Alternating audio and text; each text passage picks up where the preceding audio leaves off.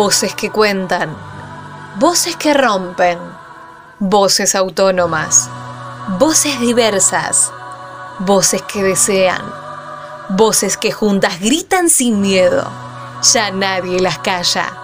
Esto es Voces Reveladas, el micro radial de Reveladas Web, periodismo popular y feminista. Ya nada me calla, ya todo me sobra.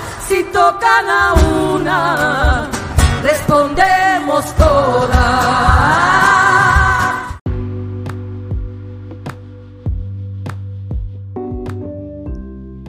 Bienvenidos a otro episodio de Voces Reveladas, el micro de Reveladas, periodismo popular y feminista. En memoria de Loana Berkins, Diana Zacayán, Nadia Echazú, y todas las travestis, transexuales y transgénero. Así comienza el documental Soy Rocío, presentado recientemente por la prensa. Próximamente estará disponible en las plataformas cine.ar y el cairocinepublico.gov.ar. La producción cuenta con la participación de mujeres trans de la ciudad como Ayelen Becker y Bárbara Perea.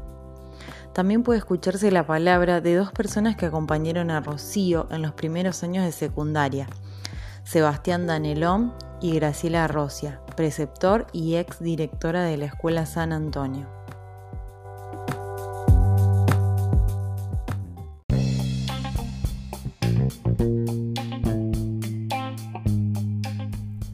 El film fue apoyado por el Instituto Nacional de Cine y Artes Visuales y nació como proyecto a partir de una nota periodística publicada por la periodista Berenice Bruno.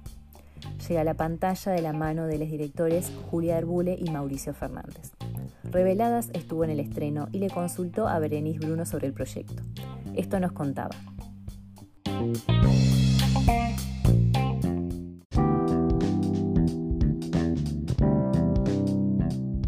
Historia de Rocío llegamos a través de... Trabajaba en un programa de televisión de Sado, fui a hacer una nota y ahí otro motivo y ahí la vi a Rocío, entonces bueno, se me ocurrió la idea de hacerle una nota, bueno, que ella eh, contara su historia de vida. De esa nota surge la idea de hacer el documental, yo se lo propongo a Juli hacer un documental sobre la, vida e historia de, Rocío, donde, bueno, ella básicamente, con el documental lo que queríamos contar es la historia de Rocío desde su infancia hasta la actualidad, la adolescencia y todo lo que tuvo que atravesar, de las distintas violencias a las que estuvo sometida por parte de la familia, por parte de la misma escuela. Y también quisimos contar, además de esas violencias que ella padeció, la gente que la apoyó, que la acompañó, que la sostuvo, que la contuvo y que le dio herramientas para que ella pudiera fortalecerse, empoderarse de alguna manera y posicionarse dentro de la escuela, desde el área de, dentro de lo que fue centro de estudiantes, en el área de diversidad sexual. Y ahí, bueno, empieza a surgir una Rocío mucho más prometida, bueno, con esta lucha y, además como referenta del área de diversidad dentro del centro de estudiantes, contribuyó a ayudar a otras compañeras, otros compañeros y compañeras que estaban en una situación similar con respecto a su familia. Y bueno, digamos que fue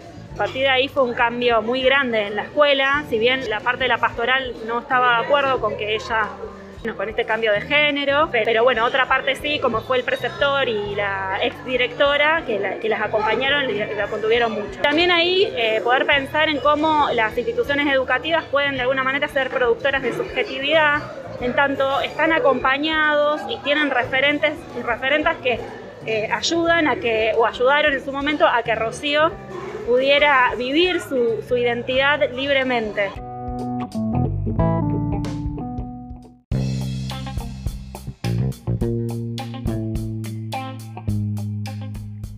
Rocío es una joven trans de Rosario, que de niña enfrentó y sufrió los mandatos sociales patriarcales y decidió contar su historia para acompañar a aquellas que hoy corren con la misma suerte.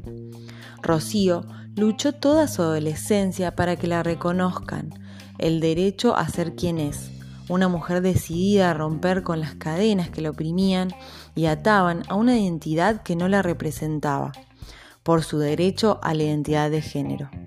Sobre el film, que la tiene como protagonista, Rocío nos decía,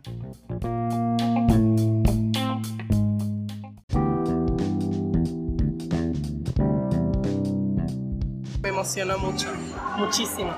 No me lo esperaba que sea tan, tan perfecto. Lograron contar lo que viví en, en, una, en una película y bien, porque se tocaron muchos temas. Desde el tema de violaciones lo tocaron muy bien, porque no fue tan directo. Y sobre todo también el tema de bulimia, que lo pusieron por ahí muy, muy tranqui, como para no digamos, traumatizar tanto. Como verse en una pantalla es verse a sí mismo, es como estoy exponiendo mi vida y lo que más quería era que pueda transmitirse a niños y adolescentes situaciones tan difíciles como las que ya había. Primero que se hizo el documental, al menos desde la emoción mía, ¿no? Eh, porque en realidad los documentales que yo había visto de la comunidad eh, no hablaban tanto el tema de las escuelas. Las escuelas, sobre todo las católicas, las que son privadas. Yo en ese momento, al principio no sabía ni lo que era, ¿me entendés? No sabía que existía las mujeres trans. A los 12 años recién me enteré que la palabra trans era, me, identificaba por, su, por su lógica, digamos, por su, su, definición. Porque te discriminan por ser negro, te discriminan por ser gordo, te discriminan por ser trans. O sea, cambió la sociedad. Pero bueno, sí, obviamente falta cambiar.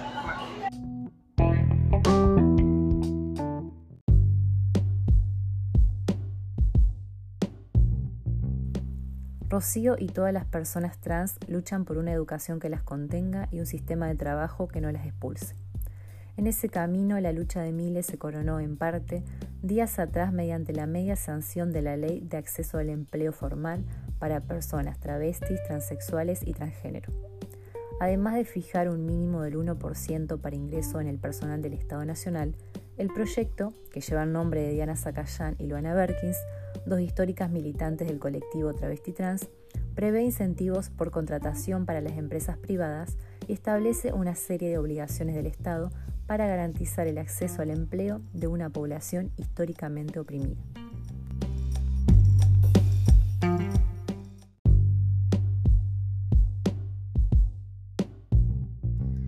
Acepté hacer este documental exponiendo mi vida porque lo que más quería era transmitirle a niños y adolescentes estos temas, dijo Rocío en la presentación. Este documental cuenta la historia de lucha por el derecho a la identidad de Rocío, pero sobre todo pone en el centro de la escena la lucha por este derecho como un derecho humano básico.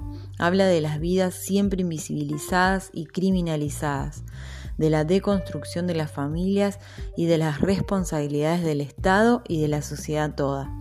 Las infancias y adolescentes también son travesti trans. Que el cupo laboral travesti trans sea ley en la Argentina.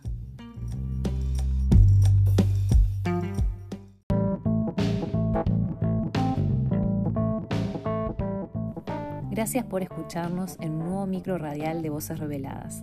Les invitamos a seguir nuestras producciones en reveladas.com.ar. También nos pueden encontrar en redes sociales como arroba reveladasweb. Fuimos Paula Pacinato y Julieta Gavirondo, parte del equipo de Reveladas Web, periodismo popular y feminista. Muchas gracias por acompañarnos.